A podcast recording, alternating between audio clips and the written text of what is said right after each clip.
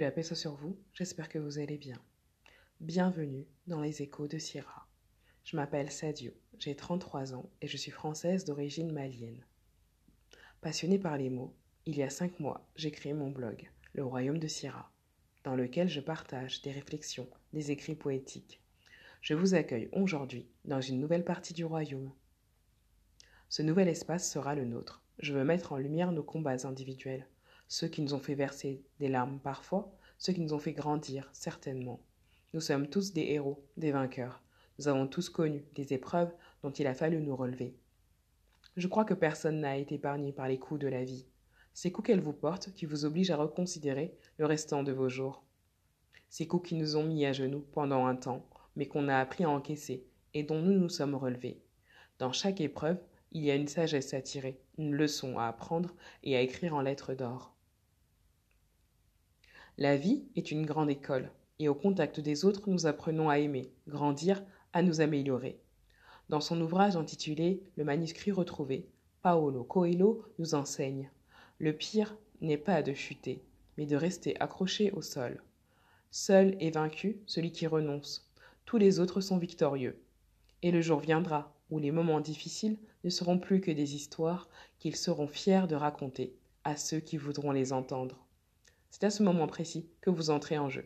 Je vais faire appel à vous, à votre vécu, pour nourrir ce contenu. C'est une aventure collective à laquelle je vous invite à prendre part. L'adversité fait ou a fait partie de nos vies. Je suis persuadée que nous pouvons apprendre des uns et des autres. Je serai donc votre plume et votre voix. Chaque épisode racontera une épreuve vécue par une personne, ainsi que les leçons qu'elle a pu tirer de cet événement. Chaque témoignage restera anonyme. Le plus important n'est pas l'identité de la personne, mais l'épreuve et les leçons qu'elle a apprises et qu'elle souhaite transmettre. Nous pouvons nous édifier ensemble, j'en suis persuadée. Peu m'importe votre couleur de peau, votre sexe, votre religion.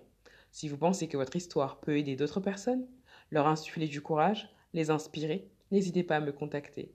C'est avec plaisir que je retranscrirai votre histoire en étant le plus fidèle possible.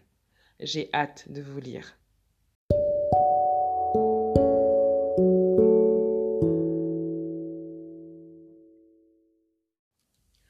Que la j'espère que vous allez bien. Je suis heureuse de vous accueillir dans le premier épisode des Échos de Sierra. Je tiens à remercier Fatou qui a fait preuve de courage en me confiant son histoire. La vie n'attend pas toujours que vous soyez un adulte pour vous éprouver.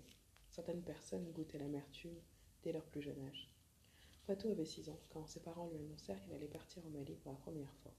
Elle avait tant entendu parler de ce pays. Elle était heureuse et avait hâte de prendre l'avion. Elle ne serait pas seule dans ce voyage. Sa maman et ses deux sœurs l'accompagneraient. Kumba, qui avait 5 ans, et Lalia, qui en avait 4. Fatou se chamaillait souvent avec Kumba. Elle avait un fort caractère, mais jamais avec Lalia, qui était si calme et si réservée. Le jour J arriva enfin. Pour l'occasion, les filles avaient été coiffées et avaient été habillées en wax. Le père de Fatou et son grand frère les accompagnèrent à l'aéroport. Fatou n'avait jamais mis les pieds dans un endroit aussi grand. Les vitres laissaient voir les pistes d'atterrissage et de décollage. Fatou était émerveillée et ne savait plus où donner de la tête. Elle fit ses adieux à son père et à son grand frère. La famille embarqua donc dans l'avion. Fatou eut peur au décollage, mais sa mère étant à ses côtés, elle se rassura. Six heures plus tard, la famille arriva à Bamako. À la sortie de l'avion, elle fut surprise par cette chaleur moite et les mouches. Fatou fit connaissance avec sa grand-mère et deux sœurs de son père.